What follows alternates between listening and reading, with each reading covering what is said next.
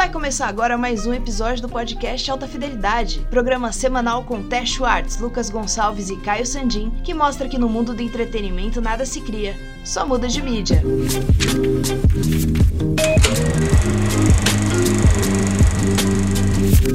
Ei, ei, ei, atenção!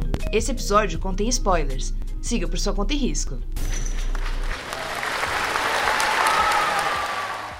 Caros ouvintes do podcast Alta Fidelidade Excelsior.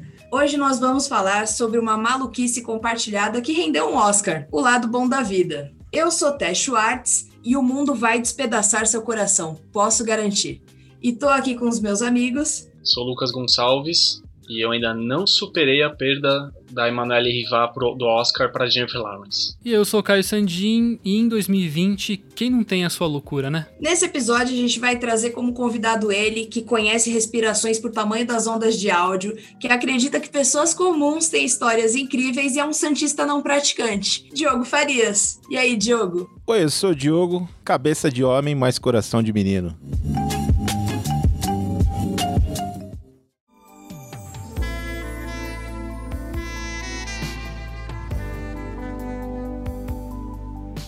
Então, muito cuidado ao tocar Kennedy com colegas de trabalho do seu marido, entenda os dramas dos livros recomendados pelas professoras de literatura e compartilhe seus conhecimentos sobre tarja preta com seus amigos.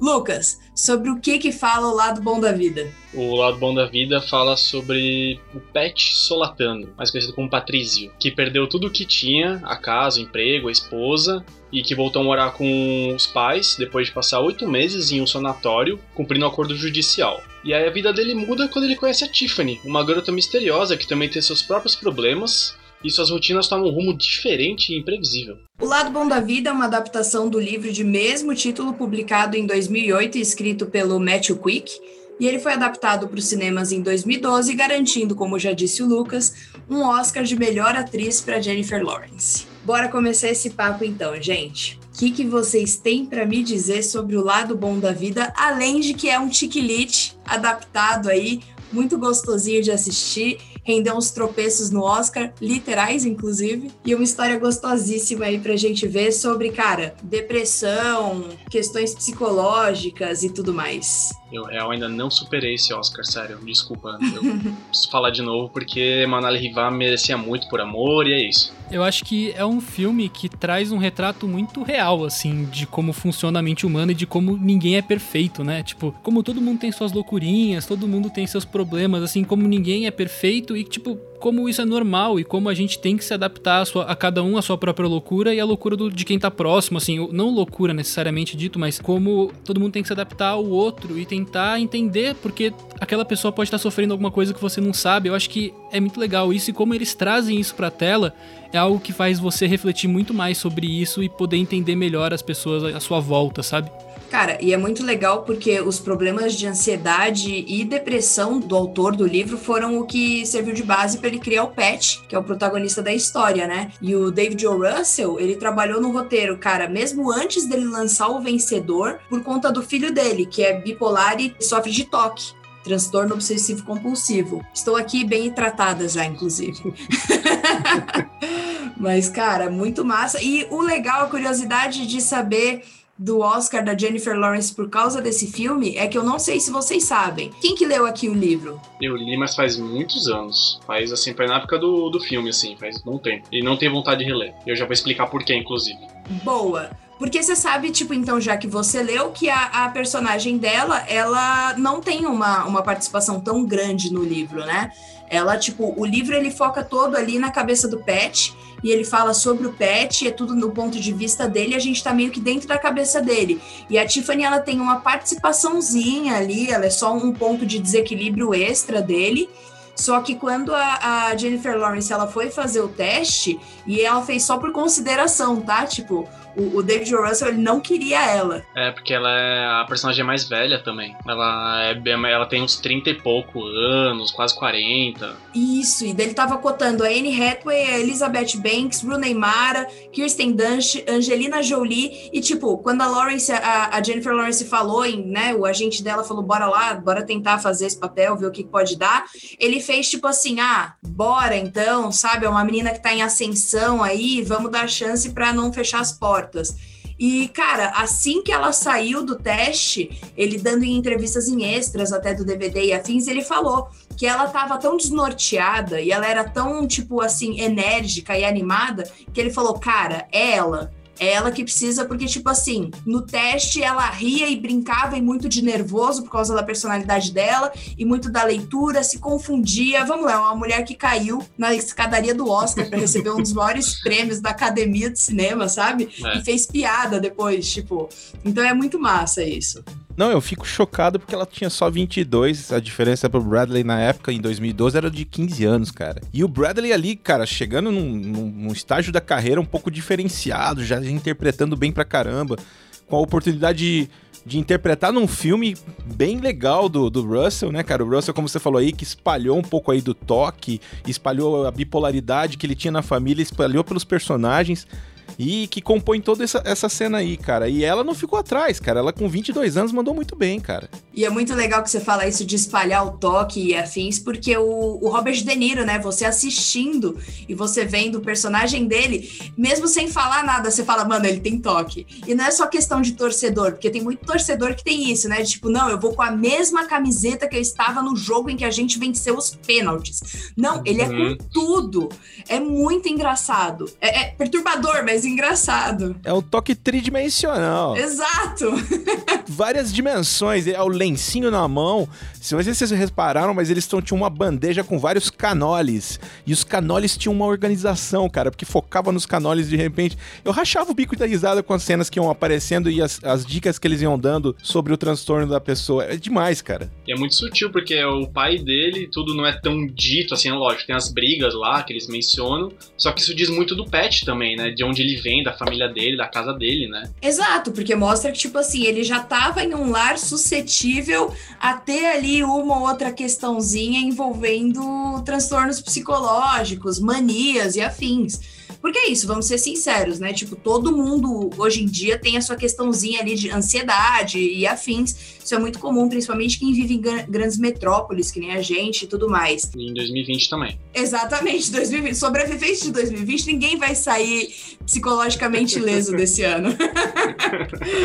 Mas é muito massa justamente por isso, porque você fica achando que o pet é o doidinho da casa, por assim dizer. E aí, cara, a mãe dele é super nervosa, o pai dele tem problema com toque, é viciado em aposta, tipo. É uma bomba relógio, né, cara? Que se você for pegar a definição de bipolaridade, não tem uma definição clara, muito transparente. Ela fala que pode ser condições genéticas, ela fala que a condição ela pode ser química, pode ser uma questão da própria cabeça, ou de repente a ingestão de alguma droga e tal. Então, assim, são vários gatilhos, né, cara? E aí o que você falou é isso mesmo. Você tem ali uma bomba caseira ali, que é, são as pessoas, a mãe também, ela tem um cuidado todo especial com o filho e tal. E o pai, no, no, meio das apostas, aquela loucura toda, o amigo louco que chega junto, cara, é sensacional. Cara, e uma das coisas que eu acho mais engraçadas durante esse filme é que o, o Bradley Cooper, o Pet, né, o personagem dele, ele fica o tempo inteiro achando que ele tá benzaço, né? que ele não precisa de tipo mais nada, que ele tá muito bem, que ele já se curou e que aquela obsessão que ele tem pela ex é super normal. OK, eu me descontrolei, mas não pode colocar tipo Kennedy para tocar porque senão ele vai ter um treco e por aí vai. E aí, tipo, isso é muito engraçado, inclusive quando a Tiffany aparece, porque ela vira para ele uma hora no meio de uma briga e ela fala: Pera, você acha que eu sou mais louca que você? Tipo, pistolaça. Do tipo, cara, entende que você também tá pinel, sabe? Tipo, aceita a sua situação. Eu tô aqui, viúva, sabe? Meu emocional foi, tipo, pro fundo do poço quando eu perdi meu marido, então eu tô admitindo que eu estou na merda e que eu estou psicologicamente transtornada com tudo que me aconteceu. Então aceita também as consequências do que te aconteceu. E ele tá sempre lá, não, porque agora ela vai voltar para mim, não, porque eu li todos os livros que ela indicou, não, porque agora eu sei que eu consigo controlar minha raiva. Daí quebra a janela de casa, eu fiquei descontrolado, mas a culpa não foi minha.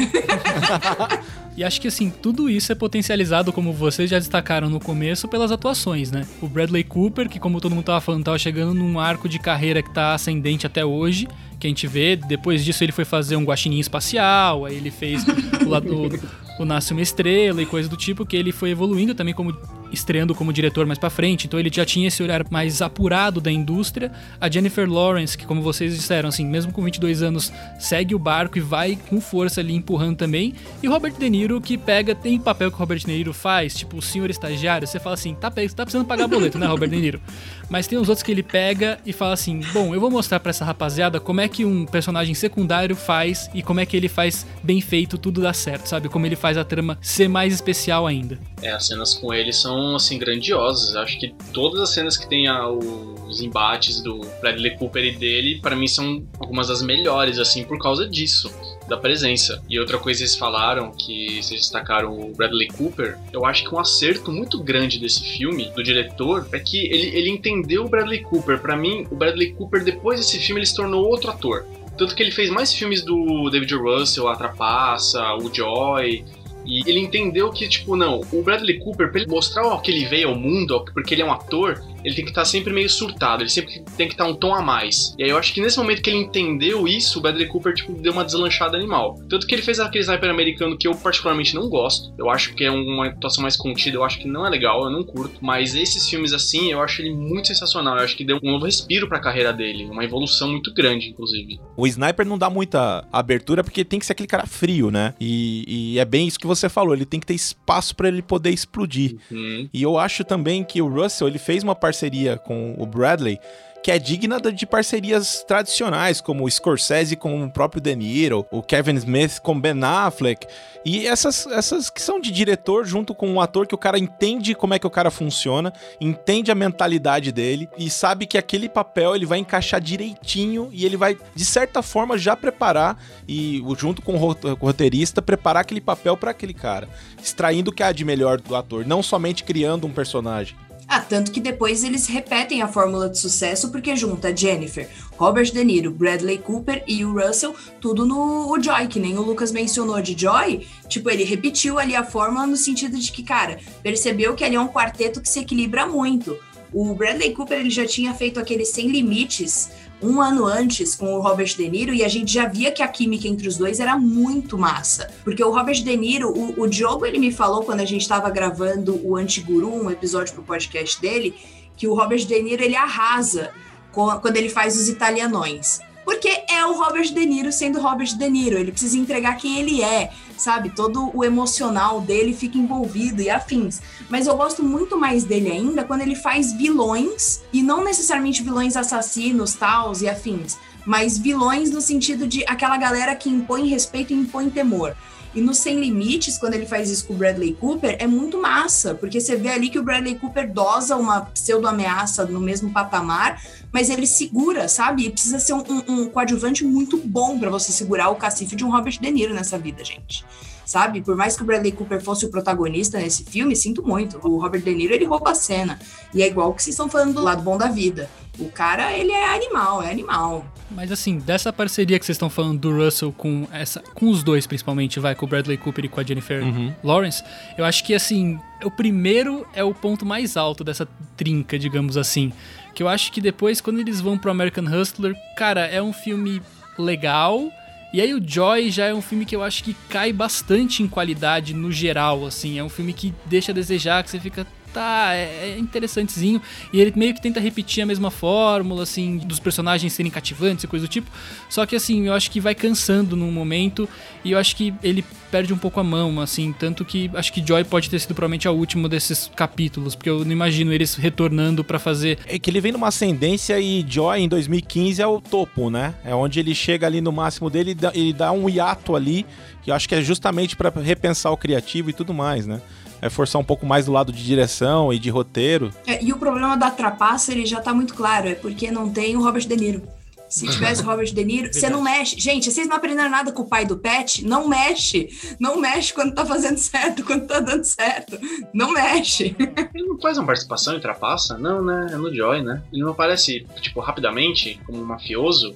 Ele aparece. Ué, tá uma resposta que eu não sei te dar. Eu acho que ele aparece como mafioso sim nesse filme. Tipo, é meio uma participaçãozinha bem rápida, assim, mas. Então deveriam ter dado mais tempo de tela. É. Mas ainda assim, eu também acho que realmente o, o David. Russell deu essa, parou para dar essa pensada né, em 2015, porque eu tenho um certo problema com ele, assim. Eu gosto da escolha dele de atores e tal, mas eu, eu tenho alguma coisa com a direção dele. Por exemplo, nesse lado bom da vida é essa câmera inquieta, que eu entendo a câmera ser inquieta, Uhum. por questão também do personagem e tudo mais, que tá naquela coisa, né? Tentando se entender, a, sua, a mente dele que não para e tudo, e eu entendo, só que ele repete muito essa câmera inquieta cujo ritmo me incomoda. Porque tem a câmera inquieta com ritmo legal, mas o, o É ritmo de o Michael cortes... Bay do romance. É, tipo, meu, ele- eles vão se beijar no final lá, é, eles estão se beijando, ao invés de ele se manter aquela câmera, tipo, no mesmo eixo, ele começa a, a mexer, a descer a câmera. Eu fico, gente, o que, que você tá fazendo com essa câmera, mano? Dá um Escapou da mão? depois. É, exatamente. a Tipo, cena de dança, rolar. que já é muito louca, ele ainda fica tipo, corta, corta, corta. Gente, pra mim essa, essa cena de dança pra mim é, é pequena Miss Sunshine na veia, cara. Você vê toda aquela preparação e no final a, a dança é totalmente zoada, cara. E é sensacional isso, né, cara? Você sabe que eles não são dançarinos profissionais e tem um intuito por trás disso que não tem nada a ver com o prêmio da dança. É, é muito mais a sequência do que o final. E, e para mim é, é referência total de Pequena Miss Sunshine, cara. Cara, e é, é muito legal essa cena, porque, tipo assim, eles são completamente destrambelhados. E isso marca muito ali, tipo, o ponto alto no sentido do Pet reconhecer a Tiffany como algo que não só um- uma, uma chance dele reaver a esposa dele, né? Eu acho que é muito ne- nesse momento da dança e tudo mais que ele, tipo, cara, você vê ali o entrosamento deles e que ele se joga. É, é muito massa. Essa cena eu, eu gosto muito dela, por mais estranha e estranhamente filmada que ela seja, eu acho ela muito divertida. Sabe o que eu acho muito legal nela? Eu tenho uma impressão que, assim, quando ele, né, no começo do filme ele sai do sanatório, tudo, ele tá naquele lance de ler os livros lá que a ex dele, a ex-esposa, recomendava, só que ele nunca gosta porque não tem finais felizes, então ele sai daquele jeito positivo, ele só quer coisa positiva, só quer coisa positiva. Ele não consegue lidar com as nuances da vida, né? Que até a, a. Tiffany, na carta lá que ela escreve, enganando ele lá, falando que é a Nick, comenta, né? Não, mas ó, esses livros representam a vida, né? As dificuldades da vida e tal. Eu sinto que ele não tá pronto pra isso, até porque ele saiu de um extremo que ele, né, surtou, e aí ele tá tentando ir pro outro extremo, né? Porque a gente. É isso, né? Quando tem essas questões, nós sempre acabamos indo de extremos pra extremos até achar nosso equilíbrio, né? E ele tá nesse extremo de felicidade, só felicidade, e eu sinto que no final, essas várias essas variações musicais que tem na dança é um pouco isso, é ele pegando vários tons diferentes e pegando essas nuances da vida através da, da dança, entende? Quando ele não conseguia antes. É, exato, ela é esquizofrênica, né? É, É, tem uma coisa no, no, no livro. O livro ele vem de uma expressão idiomática que é silver linen. É uma expressão bem antiga inglesa que foi cunhada pelo John Milton, mais ou menos em 1634, de um poema. E elas, quando você vai ao pé da letra, a tradução seria The Bright Side of Life. E não é, porque essa expressão Silver lining é como se você estivesse dentro de uma nuvem preta e dentro dela tem um cantinho que tem um lado prateado e iluminado.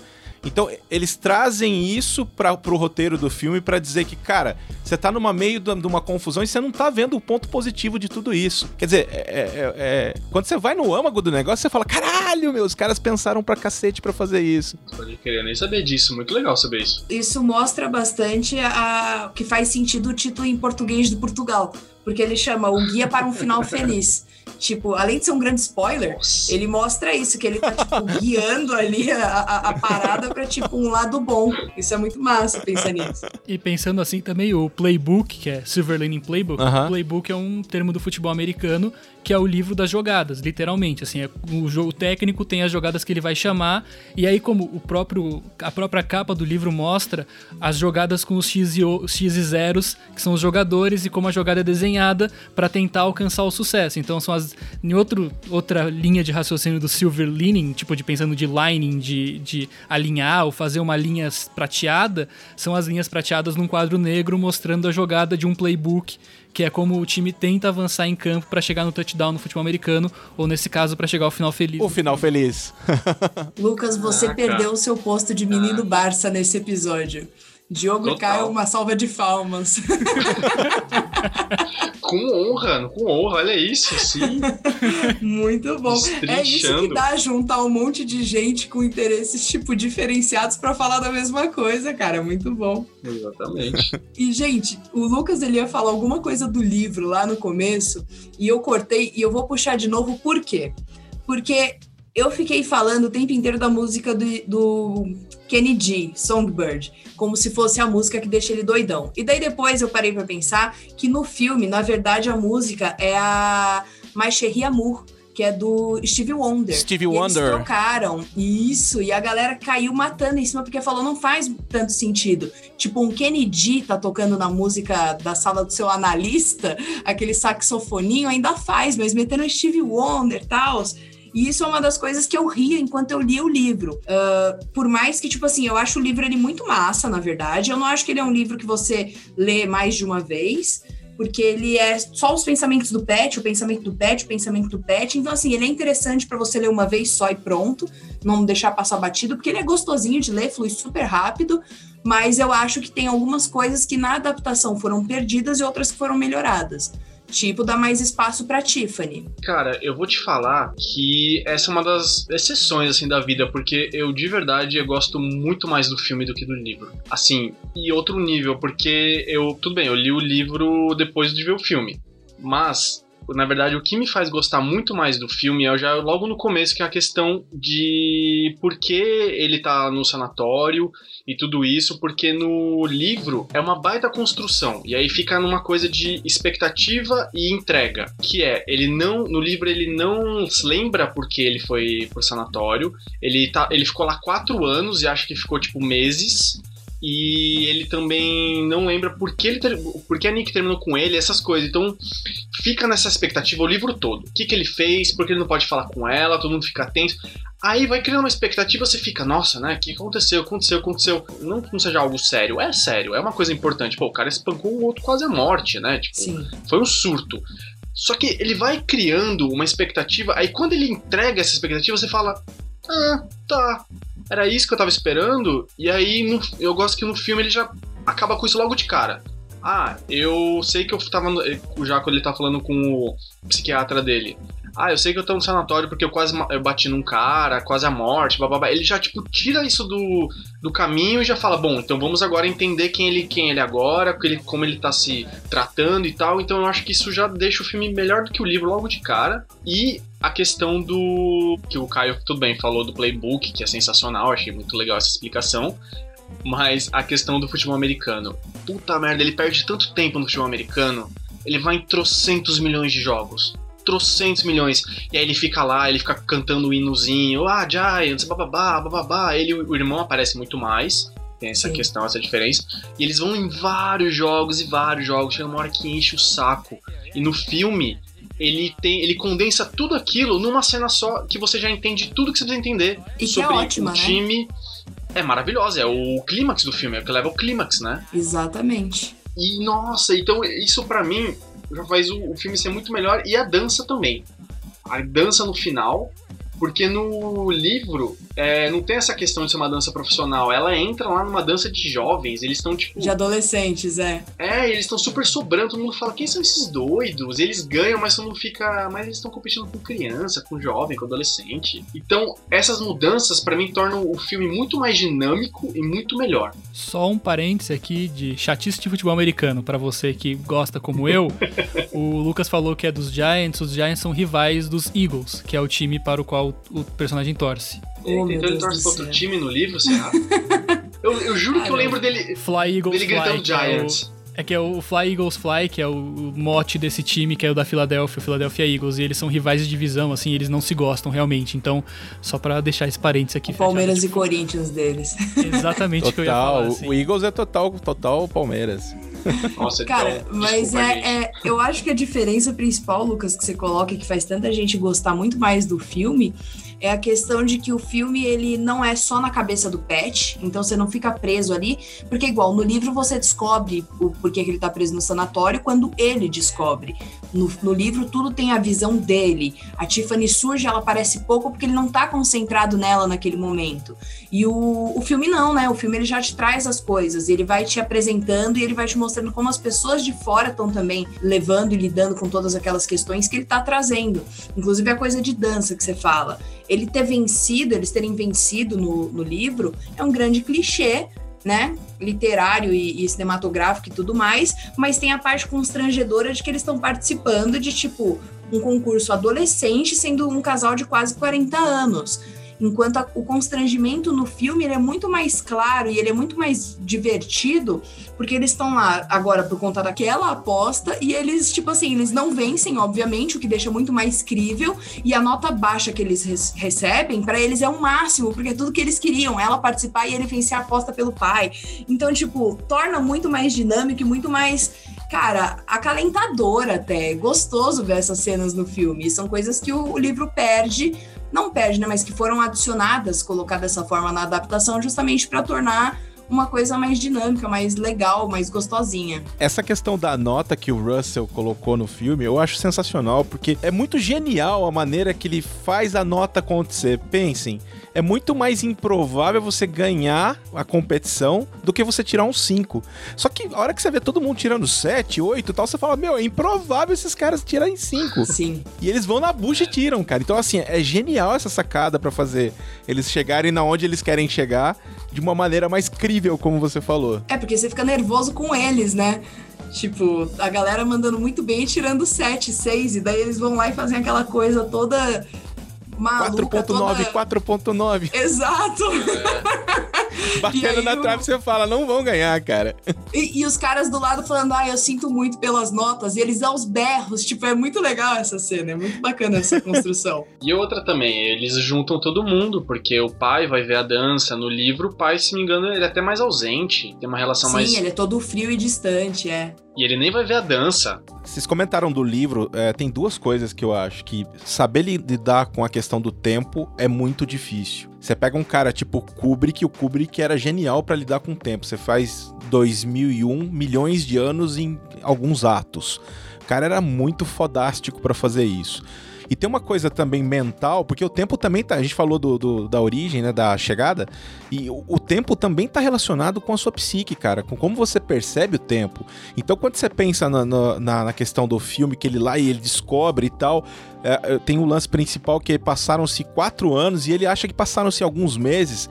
Cara, eu me lembro muito do livro O Apanhador do Campo de Centeio, que o cara tá ali, ele não sabe que é ele que tá pirando na coisa toda, enquanto, sabe, tá, The Catcher in the Rye pra mim é assim uma referência fodástica e eu acho que tem muito a ver com isso. Então assim, lidar com o tempo, eu acho que o Russell ele tem os méritos dele porque ele conseguiu fazer essa adaptação sem deixar chato, porque lidar com o tempo é difícil, gente. É muito difícil. Não, e ele mostra o personagem lidando ali com o tempo e com todas as dificuldades dele, e a gente vai conhecendo e se afeiçoando mais justamente por ele ter as particularidades. É igual a cena da cafeteria, que ele vai e ele pede, tipo, sucrilhos. E dele fala pra ela, eu não queria que você achasse que é um date. Mas é um date, sabe? Tipo, mas ele tá tão aficionado pela ex e tudo mais, que é isso, a cabeça dele funciona em outra frequência. E tudo no filme e no livro mostra isso, mas no filme é muito mais fluido, te coloca muito mais pra dentro. No livro você fica de saco cheio, porque você não aguenta mais. Você fica de saco cheio dele pensando, gente, que cara paranoico, sabe? Desapega e tal. E no livro você vê como isso vai, sabe, atingindo as pessoas ao redor, e isso vai tornando muito mais divertido. Sem contar que nem o, o Diogo tinha mencionado em off, e daí puxar agora a trilha sonora, que vai colocando e equilibrando o filme em várias nuances, em várias situações. Vai de, cara, Stevie Wonder a Jessie G, passando por The Dave Brubeck Quartet, até tipo Alabama Shakes. Cara, e é muito louco. Normalmente, quando você prepara a trilha sonora, tem várias maneiras, né, cara? Você pode trazer uma sinfônica e preparar. Você pode ter um autor que cobre todas as trilhas. E nesse caso, os caras estão lá na costa leste, mas, por exemplo, o jazz que toca é Dave Brubeck, que é, que é West Coast Jazz, cara. Então é muito plural essa trilha, cara. E daí você tem o Walt J, cara, que já é uma cena mais nova britânica. Porra, sem falar de Bob Dylan, Johnny Cash, cara é só, só petardo. Steve Wonder, cara, essa música, a letra dela é super simples, não sei se vocês já viram a letra, mas ela é super simples, mas ela encaixa perfeitamente com a, a cena ali que, que fica na memória do cara e o cara é traumatizado, né, cara? Sim, Será cara. que é por isso que ele trocou? Porque eu também. A Stephanie já falou do Kennedy, é uma das únicas coisas que eu gosto mais do livro do que no filme, que é o Kennedy, que ele até aparece, né? Na cabeça dele. Sério, todo, todo deve ter sido por isso que ele trocou pro Steve Wonder, por essa coisa da letra, né? Isso deve ter sido por isso. Não, E você vê a, a My Sherry, a, a letra, ela é muito simples, cara. É uma letra que tem lá, lá, lá, tem duas estrofes e lá, lá, lá, cara. E é isso mesmo. É uma, é- o Steve Wonder, ele é bom pelo, pelo balanço, pela harmonia que ele faz e tal. E é isso que embala, cara, né? O soul dele ali. Então a, a letra tem menos importância. E no filme também, né, cara? Porque no final das contas é um momento de trauma. Não poderia Sim. ser uma letra sensacional. É uma coisa simples pra grudar mesmo. Cara, eu acho que isso é o divertido no livro, ser Kennedy por conta do. tipo, você imagina conforme você tá lendo, sabe? Tipo, e você fica, mano, que bosta! Não tem uma vez que eu não esteja em um elevador e eu não lembro do lado bom da vida. E você vê ele, né? Tem uma cena que ele fala: Eu tô vendo o Kennedy em cima de mim, eu tô na cama paralisado, ele tá em cima de mim, o saxofone. É uma cena que você fala: Meu Deus, que cena horrível, eu não quero isso. Cara, sim. A e eu pior acho paralisia muito... do som que pode existir na vida. né? Exatamente. Ai, cara. Cara, e é muito legal porque se vocês forem ver os títulos da, das músicas, eles fazem muito sentido com os momentos do, do filme. Porque tem, tipo, Always Alright, que é do Alabama Shake. Quando ele tá achando que tá tudo de fato ali, ó, de boaça. Tem momentos em que ele tá se sentindo mal e toca Now I'm a Fool, do Eagles of Death Metal. Tipo assim, é muito massa que o cara, tipo, eles se preocuparam até com o título das músicas, sabe? Tipo, pra elas conversarem real, elas não estão lá só pra embalar, só pra combinar. Elas estão ali pra, tipo, cara, entregar true. É muito legal. E as referências, né? Igual a referência a Dirty Dancing que tem no momento da dança deles, que que dá super errado. Eu vou falar um palavreado, mãe, se você ouve esse podcast, você me perdoa, mas a cena que a Jennifer Lawrence dá uma bucetada na cara do Bradley Cooper, sabe? É muito engraçado, mano.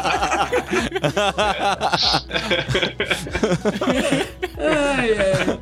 ela poderia ser constrangedora, mas ela é muito divertida, diga-se de passagem. Exatamente, é muito bom. Ele é um filme muito equilibrado, cara. Nesses momentos do drama deles, que você fica empaticamente envolvido, e nessas quebras de humor. É, e você falou da trilha, tem inclusive uma música chamada Silver Lining, né, cara? Que vai de encontro com, com o título aí, que é do É, Jesse é J. do... Isso, isso. E tem também a do título, que é do Danny Elfman, né? Que é o, o cara que coordenou toda essa trilha sonora. É um gênio. Danny Elfman é sensacional, gente. Ele tá por trás de, tipo, muitos dos filmes do Tim Burton.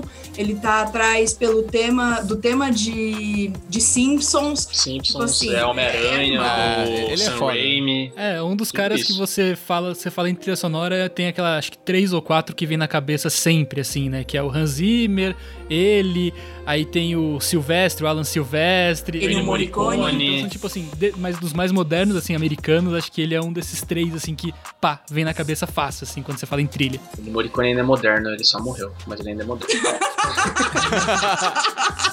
Sim, é verdade. É eterno. Americano, americano, eu diria mais nessa questão Ah, tá. de. É que o Hans Zimmer também é americano, mas dane-se, então é, é isso aí. Ai, é dos filmes hollywoodianos. Pronto, Isso. pronto. Mas o Morricone também compôs pro Tarantino, então não, não tá dando É. Ô, caraca, me dá Compôs- uma compôs chance de ontem. tentar te ajudar.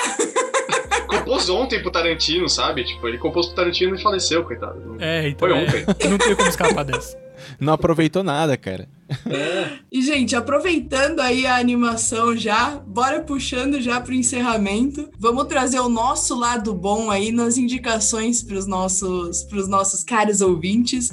Lucas, o que, que você traz de indicação para os nossos ouvintes nesse episódio? Vamos lá. Minha primeira indicação vai ser ainda eu pegando no pé a questão do Oscar.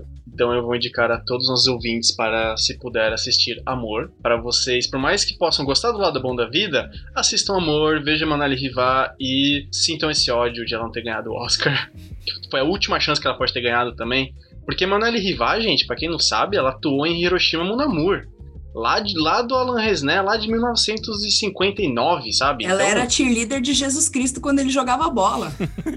Basicamente. Agora o Lucas ele puxou de volta a Barça para ele e tá seguindo o barco. Exatamente. É que o real até hoje eu não superei, gente. Mas então eu tô recomendando o Amor, é, porque também é um filme muito maravilhoso, diga-se de passagem. Também naquela, naquele, nesse ano do Lado Bom da Vida ganhou o Oscar de melhor filme estrangeiro. É o do Michael Haneke, que é um diretor assim, um dos melhores diretores da atualidade, assim, de longe, incrível, incrível, incrível mesmo. A linguagem dele é fantástica. E a minha segunda indicação vai ser um outro filme, e dessa vez vai ser um filme é, chamado Nebraska. Que na verdade eu pensei nesse filme porque, ainda também seguindo esse lance de, de Oscarizados, esse filme é um filme que ele saiu acho que em 2014. 2014, 2015. Ele é do mesmo ano que ela. E eu acho ele um filme fantástico. Que foi indicado ao Oscar também. Tem uma fotografia em preto e branco que é maravilhosa. Ele conta a história de um idoso que já tá com alguns problemas senis. E ele acha que ganhou na loteria e fica insistindo pro filho dele levar ele para outra cidade para ganhar na loteria, para que ele ganhou um bilhete premiado. e aí o filho dele desiste e fala: Não, vamos lá, eu vou te levar. E então essa road trip do, desse filho que não conhece tão bem o pai, desse pai que já tá meio senil e nunca tem uma relação muito boa com o filho. E assim, é um filme que eu tô querendo indicar porque eu sinto que ele caiu muito no esquecimento no ano que ele saiu, assim, todo mundo falou e realmente mereceu o que foi dito. Só que, diferente de ela, como eu já falei, que é do mesmo ano, que também é muito bom, é maravilhoso, até hoje todo mundo fala, mas esse caiu no esquecimento, então eu tô querendo reviver ele por causa dessa revivada que a gente deu no lado bom da vida. E essas são minhas indicações, só filmes dessa vez, que eu sou assim. E você, Caio, tente trazer mais pluralidades para nossas recomendações. O que, que você indica? Bom, seguindo também, eu não vou trazer muita pluralidade não, viu, Lucas? Eu vou trazer mais coisas, não são necessariamente filmes, mas são audiovisual, que são documentários. Vamos lá. Ah, Primeiramente, tá já que a gente falou de futebol americano aqui, eu vou ter que trazer aqui uma coisa que me fez gostar de um dos times que eu torço hoje em dia, que é o documentário do 30 for 30 da ESPN, que é uma série que eles fizeram por conta dos 30 anos de ESPN, eles pegaram 30 documentaristas para fazer 30 documentários. E um deles é o Believeland, que é sobre Cleveland, a cidade de Ohio, ali no, na região dos lagos, nordeste americano. Por um acaso eu morei lá, cara. Olha só, tá vendo? coincidências da vida. Mas assim, a gente não combinou. Eu só tô falando de Believer porque é um documentário que eu gosto muito. Porque conta a história de uma cidade que é totalmente desiludida com seus times. É apaixonada pelos seus times. O Browns de futebol americano, o Cavaliers de basquete. São dois times que são adorados, assim, as torcidas amam de paixão. Só que nunca ganha nada, assim. É uma cidade que sofre, que chamam uhum. de mistake in the lake, o erro no lago. Então, assim, é sobre como essa cidade se machucou tanto em esporte a ponto de um time mudar de cidade.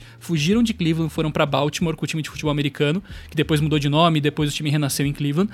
E, tipo, como esse time sofreu, sofreu, até que o LeBron James conseguiu cumprir a promessa e levar um título para Cleveland e fazer a cidade ser feliz de novo. Então, é toda essa trajetória humana de uma cidade apaixonada por um time e como eles sofrem tanto, é o país inteiro zombando deles até o momento que eles vão lá e ganham um título. Acho que é muito legal e, tipo, não tem como você torcer contra Cleveland depois de ver esse documentário da ESPN. É um negócio impressionante, assim, e como quem gosta de esporte pode até não gostar tanto de futebol americano ou de basquete, mas entender essa ligação com um time, entender essa ligação com algo que é parece ser acima da vida, assim, que é um time, uma aquela equipe que você ama acima de qualquer pessoa, então é, é um negócio bem diferente e muito legal.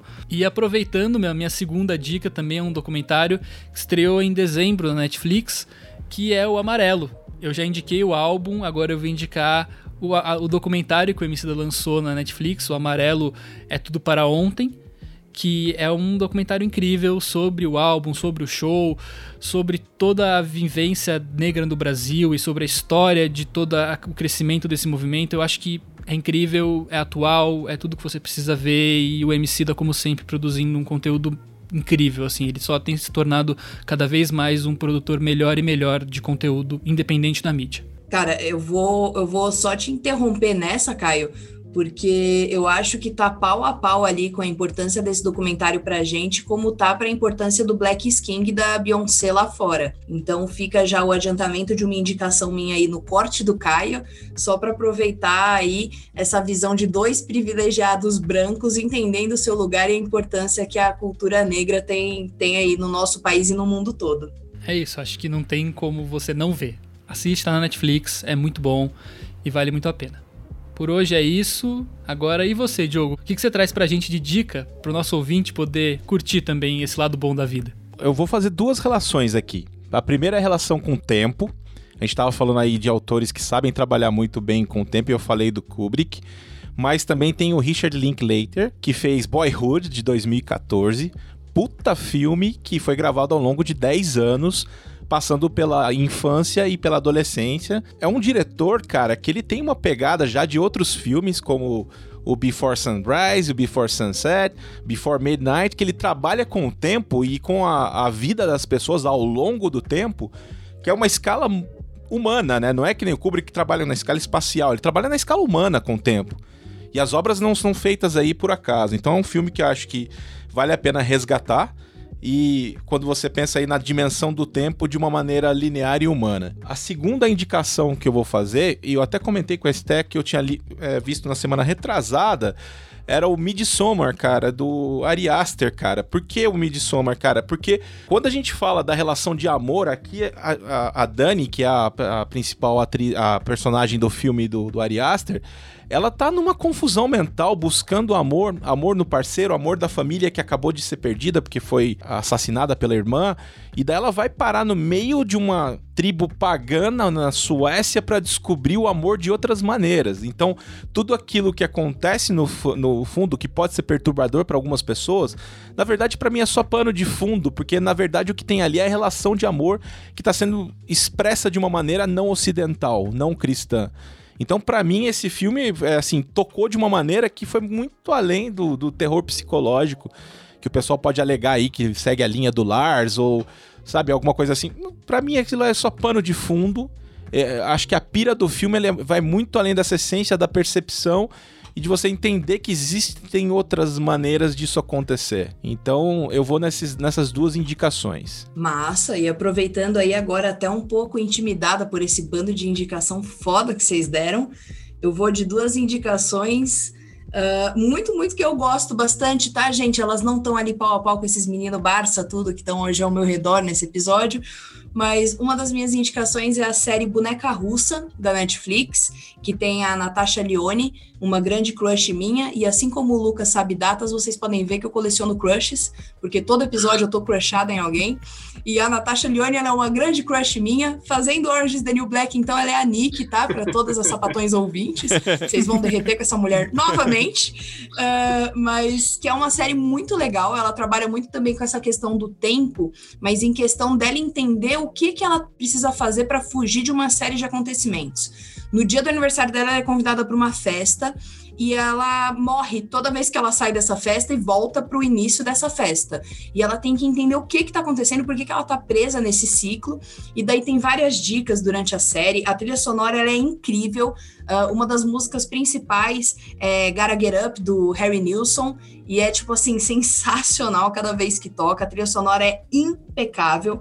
Recomendo muitíssimo, muitíssimo. E assim, vou ser muito sincera. Eu demorei uns dois, três episódios para conseguir engrenar nela. Porque esse ciclo de repetição, ele às vezes fica um pouco conturbado pra gente. Mas quando você começa a perceber as dicas e fazer algumas sinapses ali, no sentido do o que que tá acontecendo e por que que tá acontecendo, vira uma série sensacional. Eu acho que foi assim um dos maiores acertos de 2019 que a Netflix fez. E assim, recomendo muito, por favor, por favor, assistam. E depois eu vou de um podcast que não tem nada a ver com esse episódio, não tem nada a ver com o assunto de hoje, mas que eu queria indicar muito porque eu gosto pra caramba e foi na, na retrospectiva do Spotify do ano passado, foi um dos principais que eu ouvi. Já mencionei ele aqui em algumas vezes, mencionei também no episódio que eu participei do Antiguru, que é o podcast do Diogo, depois vocês correm lá ouvir também, que é Calcinha Larga. Esse podcast, ele é da Camila Frender, da Tati Bernardi e da Ellen Ramos, que muita gente conhece através da figura da Hell Mother, que era o canal que ela tinha no YouTube,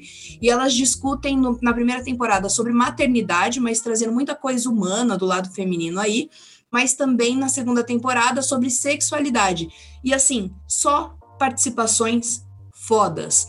Muitos insights, muitas coisas legais. Elas são assim, três mulheres que elas estão muito dispostas a aprender e mostrar os erros e acertos delas, tanto na maternidade como na vida real, e elas falam muito abertamente sobre isso no podcast, assim como os convidados. Então é muito, muito legal. Recomendo pacas aí para quem precisa de um referencial, até quer se divertir só ouvindo alguma coisa, é de rachar o bico. Eu, eu, te desafio a ouvir um episódio de calcinha larga e não dar uma grande risada gostosa. E elas discutem coisas com assim as mais diversas, como o Lucas de pluralidade, pedindo para o Caio trazer pluralidade, elas trazem sempre falando desde racismo com as pessoas, desde religião, preconceitos, uh, maternidade homoafetiva, maternidade solo, uh, o papel do homem na relação, o papel da mulher, como as relações vão se transformando. É muito legal, muito plural. E são as três, as três são sensacionais. Estou aqui já pagando de fã falando há 40 minutos sobre. Então, por favor, ouçam pelo menos um episódio. Recomendo muitíssimo. E é isso então, caro ouvinte. O maior desafio da sua vida é neste momento, bem aqui, como bem disse o terapeuta do pet. E a gente fica com esse episódio por aqui.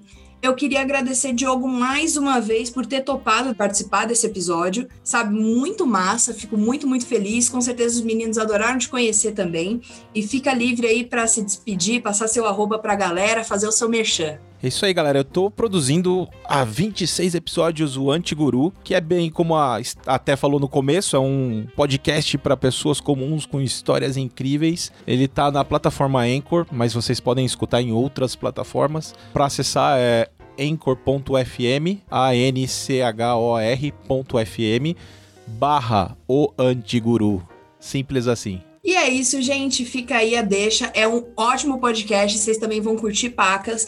Tem um episódio particular com uma moça muito simpática chamada Tess Schwartz lá também. Ouçam, por favor. Quem sabe a gente continua se convidando, fazendo esse cross aí, né, Diogo? Já sabemos que temos um pano para manga.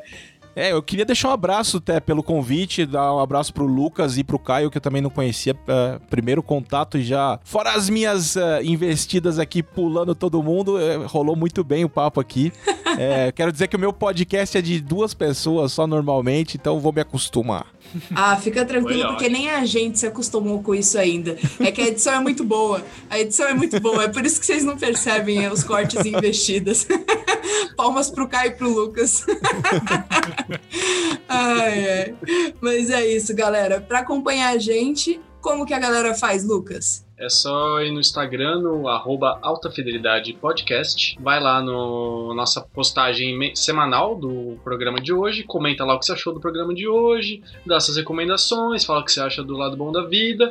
E também segue as outras postagens que a gente faz aí diariamente, que são maravilhosas. Mas se você não quiser e você for uma pessoa mais old school, lá em cima nós temos o nosso e-mail para você poder mandar um e-mail pra gente. Tá bom? Diogo, obrigado mais uma vez. Foi incrível. Foi um papo super legal. Espero ver você aqui mais vezes.